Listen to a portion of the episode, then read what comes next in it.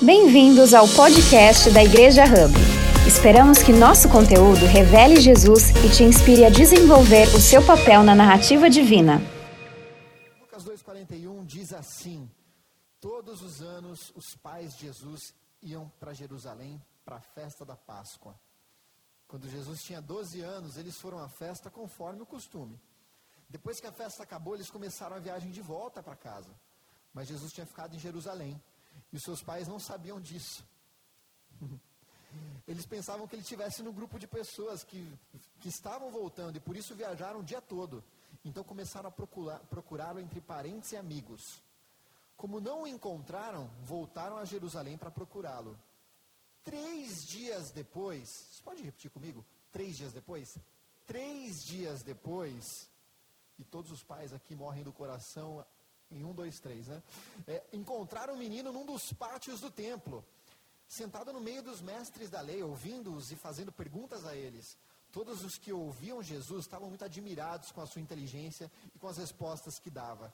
Quando os pais viram o menino, também ficaram admirados. E a sua mãe lhe disse: Meu filho, por que você foi fazer isso conosco? Seu pai e eu estávamos muito aflitos procurando você. Jesus respondeu: Por que vocês estavam me procurando? Não sabiam que eu devia estar na casa do meu pai?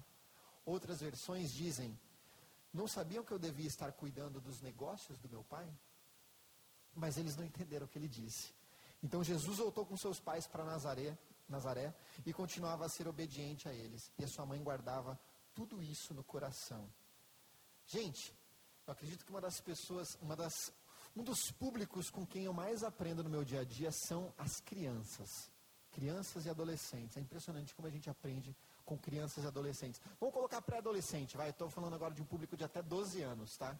Como a gente aprende com essas pessoas, na é verdade? Você que talvez já tenha filhos grandes, ou você que nem tenha filho, mas talvez vai ter um sobrinho, um amiguinho, nós aprendemos muito. E se você não aproveita a oportunidade de aprender com eles quando está por perto, você está perdendo. Jesus já foi criança, sabia? Eu sei que você já sabe disso, mas é bom lembrar, Jesus ele foi criança, veio ao mundo, a gente vai se lembrar disso dia 19, na nossa reunião de Natal, veio ao mundo, nasceu, viveu, é que a Bíblia relata muito pouco sobre isso, mas Jesus ele já foi uma criança. E aqui é interessante que ele, junto com a família, eles viajavam, eles subiam a Jerusalém todos os anos para celebrar a Páscoa. Eles iam numa caravana, né? Caravana de Nazaré, caravana da, de Cafarnaum, e por aí vai. Então Nazaré, todo mundo junto, uma galera, só que daí os pais deles voltaram e Jesus ficou. Por quê? Porque Jesus tinha autonomia, ele devia ter uns amiguinhos dele, devia ter, vamos lá, Jesus, devia ter o Isaac, o Jacó, tudo nome hebraico, né? E, e os pais achavam que ele estava com os amigos, mas não, ele ficou. Pedro, o que você quer dizer com isso? Eu quero dizer que durante a minha infância, tinha um lugar específico que eu sempre me senti confortável. Sempre. Que era a casa dos meus avós, os pais da minha mãe. Eu ficava lá todo dia, né? Todo dia eu ficava lá depois da escola. Então era um lugar que eu me sentia extremamente confortável. Lá tinha desenho, lá tinha mingau, lá tinha bolacha a hora que eu, quisia, que eu, que eu queria, quisesse, na verdade, perdão. Lá eu empinava pipa, pela, pela janela do apartamento. Eu sou um menino de apartamento, já digo, já, eu sou um rapaz de apartamento, fui criado assim, fazer o quê? E, e eu tenho. E é, uma, é, um, é um lugar, gente, que aqueles 47 metros quadrados da casa deles, do apartamento deles, carrega muita, muita história, né? Então sabe o que eu estou falando, né? E lá eu me sentia confortável. E como toda criança, quando eu estou num lugar que eu me sinto confortável, eu não vejo o tempo passar. E Jesus era assim no templo. Por isso que se você estiver anotando a mensagem de novo, de, de hoje, é, ou você que esteja ouvindo pelo podcast, essa mensagem curta de hoje tem como título O Meu Lugar Favorito. Qual que é o seu lugar favorito hoje? É a sua casa? É a academia? É o clube? É a igreja? É a casa dos seus pais? Eu quero trazer três pensamentos aqui, nessa tarde tão especial de amor pela casa, para que a gente possa aprender com Jesus. Três coisas que a gente pode aprender com Jesus estando no templo, da forma como ele ficou. E ele recebeu os pais dele com tanta naturalidade, ele não se sentiu ameaçado. Ele falou: Gente, mas eu estou aqui, estou na casa do meu pai. Né? Primeira coisa que a gente pode aprender com Jesus é que Jesus fazia perguntas e conversava sobre as Escrituras. Olha que interessante aqui, no versículo, no versículo 46 diz: Sentado no meio dos mestres da lei, ouvindo e fazendo perguntas a eles. É a mesma coisa que o filho da Tairine estivesse aqui conversando comigo, com a Celeste, o Benjamin, aí tiver o Luca também, aí vem o Arthur, a Lívia, todas as crianças do nosso Hub Kids vierem conversar com a gente. Mas o que, que, você acha de Jesus? Mas por que, que Jesus era o Filho de Deus? Por que, que ele era diferente? Por que, que ele é o Salvador? Ele é mais forte do que quem? Hoje mesmo no banheiro ali, estava lá com o Benjamin ajudando a fazer o que ele precisava fazer. Ele falou, pai, de onde surgiu o Covid? Excelente. Samuel estava ouvindo essa conversa e como eu falo inglês com ele, eu estava explicando como que o Covid surgiu em inglês. Minutos antes de trazer uma mensagem super importante, mas estava lá falando como surgiu o Covid. Acredito eu que eu acertei, não sei. Mas a questão é, ele fazia perguntas. Você faz perguntas sobre a Bíblia? Você deveria. Ah, não, Pedro, a igreja que eu sempre fui na vida, ou então eu, eu sou novo, eu, eu, eu só vou ouvir só, é melhor não perguntar nada. Não, pergunta, gente, você precisa perguntar. Agora a questão é, para quem você pergunta? E outra coisa, pode ser que essa pessoa para qual você perguntar, pode ser que ela não saiba tudo. Que bom. É por isso que a Bíblia é uma palavra viva. Você lê e a revelação não é para poucos especiais de cabeça branca. Mas você pode ler e ver a revelação ali por você mesmo. Nós, a figura do pastor, do líder, nós somos facilitadores. Mas a Bíblia ela se revela, a palavra se revela para mim da mesma forma que se revela para você. Então Jesus ele fazia perguntas e conversava sobre as escrituras. Tem um teólogo é, que ele fala o seguinte: para a época da, da Páscoa era o costume os mestres da lei se reunirem em público, em público, no pátio do templo para discutir na presença de todos que quisessem ouvir questões religiosas e teológicas. Imagina você agora, Jesus discutindo teologia com 50, 100, 200 pessoas no pátio. Imagina isso, que sensacional. Pois é, primeiro ponto que a gente pode aprender com Jesus, converse, faça perguntas sobre a Bíblia. Número dois, Jesus se interessava pelos negócios do Pai. Eu gosto muito desse termo, porque é, ele fala, eu estava aqui na casa do meu pai, mas tem outras versões que diz, eu estava cuidando dos negócios do meu pai. É natural, gente, até hoje, inclusive, mas na época dos hebreus, antigamente, era natural um filho ele passar a cuidar dos negócios do pai, depois que o pai envelhecesse. Até hoje, né? Talvez aqui alguém cuida dos negócios que já foram outrora do seu pai. Jesus, o que, que ele fazia para ganhar um dinheiro? O que, que ele fazia como trabalho? Ele era um carpinteiro. José era um carpinteiro. Só que olha que interessante, Jesus se interessava mesmo pelos negócios do Pai, do Pai Celestial. Olha que interessante, no judaísmo naquela época, um menino começa, começa a aprender o ofício assim que ele faz 12 anos. Jesus, com 12 anos, já estava cumprindo o que ele o que ele aprendeu com o Pai Celestial dele. É fantástico isso? Então, a minha pergunta para você é: você tem cuidado dos negócios do Pai? Não do seu pai, seu pai terreno, seu pai celestial, você tem cuidado? Porque, gente, quando a gente fala de igreja, não é, não é nossa, não é minha. É de Jesus a igreja. É, é, é de Jesus. Tanto que o nome dele está aqui, não está o nome de ninguém aqui, né? Não tem a minha cadeira aqui para eu ficar sentado. Nós estamos cuidando dos negócios do Pai. Como você tem cuidado disso? Inclusive, tem, tem um, um casal aqui sensacional na nossa igreja, em que ela fez aniversário recentemente, ela fez uma festa muito linda, e ao convidar as pessoas para essa festa, o que, que ela fez? Ela deu um kit, um presente maravilhoso. E nesse kit estava uma Bíblia. Ela estava cuidando dos negócios do pai, na minha humilde opinião. Por quê? Porque você, quando você entrega uma Bíblia, o que, que você faz? Olha, você pode talvez não acreditar no que eu acredito, mas está aqui, ó. É isso que eu acredito. Você vem no meu aniversário, então está aqui. Esse é o meu presente para você. Se você quiser ler, fica à vontade, eu estou aqui à disposição. Então, isso é cuidar dos negócios do Pai. E terceiro ponto é o primeiro ponto. Jesus ele perguntava e conversava sobre a Bíblia. Número dois, Jesus se interessava pelos negócios do Pai. E número três, Jesus via o templo como a extensão da sua casa. Muito legal isso, né? Eu vi a casa dos meus avós como a extensão da minha casa. Eu vejo a casa dos meus pais hoje como a extensão da minha casa. Mas eu vejo a Igreja Hub como a extensão da minha casa. E a pergunta que eu te faço é: na verdade, olha o que diz o versículo 49.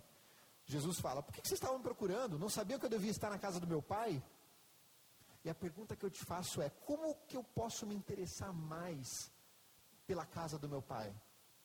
Eu já ouvi muito durante a minha trajetória cristã frases como: Mas eu não preciso de igreja. Minha, minha igreja é o joelho no chão. Eu não preciso de igreja. A minha igreja eu faço em casa com a minha família. Errado você não está. Sem dúvidas, você pode fazer da igreja um joelho no chão. Você pode fazer grupos menores, assim como a gente faz nosso Hub Hangout, que é sensacional. Mas, gente, nesse lugar aqui, a restauração, a cura, a choro, a novos sorrisos, como a gente acabou de ver. Sensacional nessa né, história. E o mais sensacional é que a pessoa que foi usada por Deus para dar esse sorriso a ela, uma dentista, ela nem vem à igreja Hub. Olha que interessante. É uma pessoa que se voluntariou, porque a Carmen comentou e ela por cima, ah, eu quero poder ajudar. Igreja. É na igreja que a gente faz essas conexões. É na igreja que a gente ora pelo outro quando a gente está com dificuldade no casamento quando a gente está com dificuldade, quando a gente precisa de um trabalho. É na igreja que eu estou ali na saída, eu pergunto, mas não é você que tem uma ONG que traz as pessoas para trabalhar na área de tecnologia? Cara, estou precisando de um trabalho. É na igreja, é, é aqui que a gente encontra esses lugares. E eu posso te falar, a igreja, gente, não é um prédio. Um dia a gente pode não estar mais nesse prédio. A gente pode ir para outro prédio, não tem problema. Mas a igreja sou eu e você. Sabe? Isso, isso que é o amor pela casa de verdade. Algumas perguntas então para a gente finalizar. O quão interessado eu estou nos negócios do meu pai? O que, que falta para que no, dentro desse mundo que a gente vive, a igreja seja um dos meus lugares favoritos? O que, que falta para que a igreja seja um dos seus lugares favoritos? Eu sei, gente, que a pandemia acabou com muita gente aqui, tirou a esperança, muita gente sofreu, muita gente parou de vir à igreja. Eu parei, né? Todo mundo parou, a igreja fechou, a gente ficou online. Eu sei que a igreja talvez já tenha aborrecido muita gente aqui, mas sabe quem é parte da igreja? Um outro ser humano que talvez não tenha tido sabedoria para lidar com você, para te encorajar.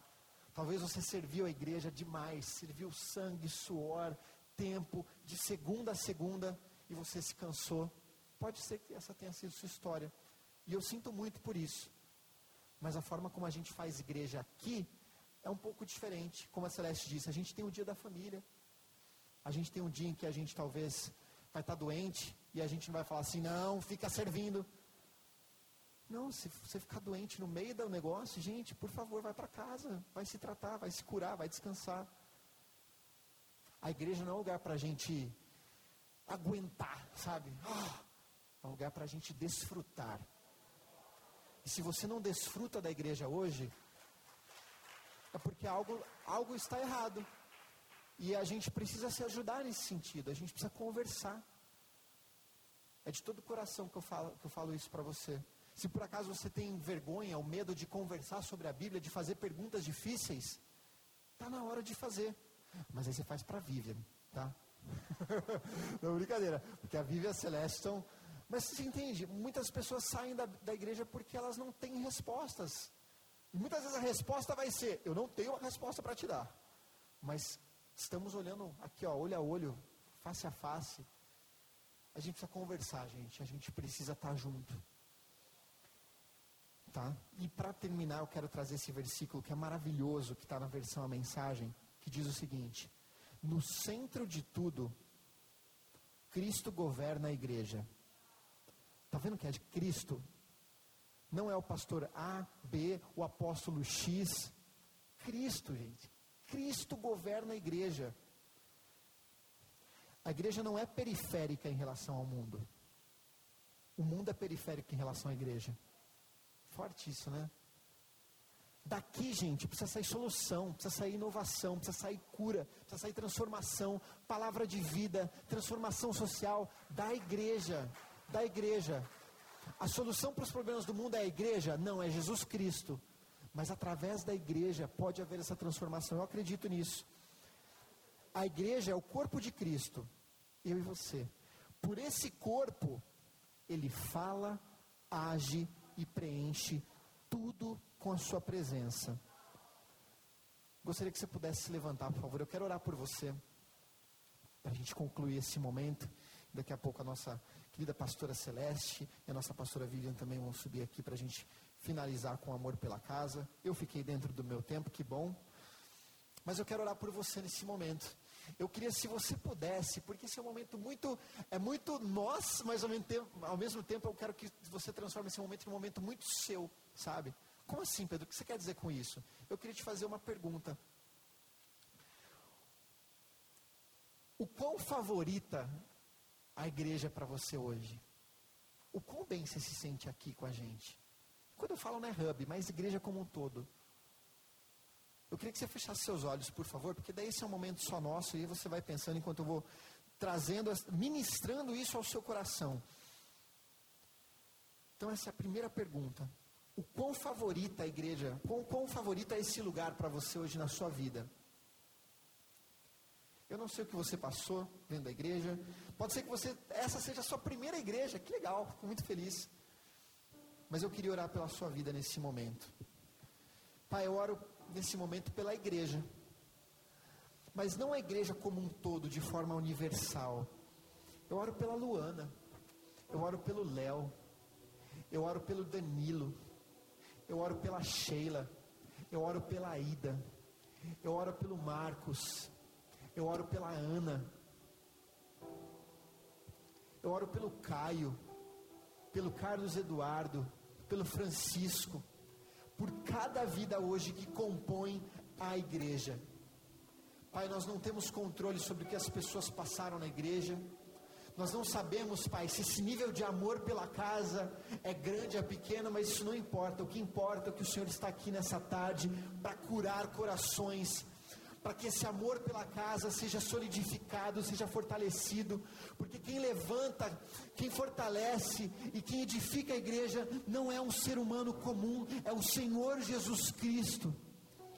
Eu oro nessa tarde, Pai, para que nós nos reconciliemos com a tua casa, em nome de Jesus. Em nome de Jesus. Obrigada por ouvir a mais um podcast da Igreja Hub. Nos siga nas redes sociais para ficar por dentro de todas as novidades.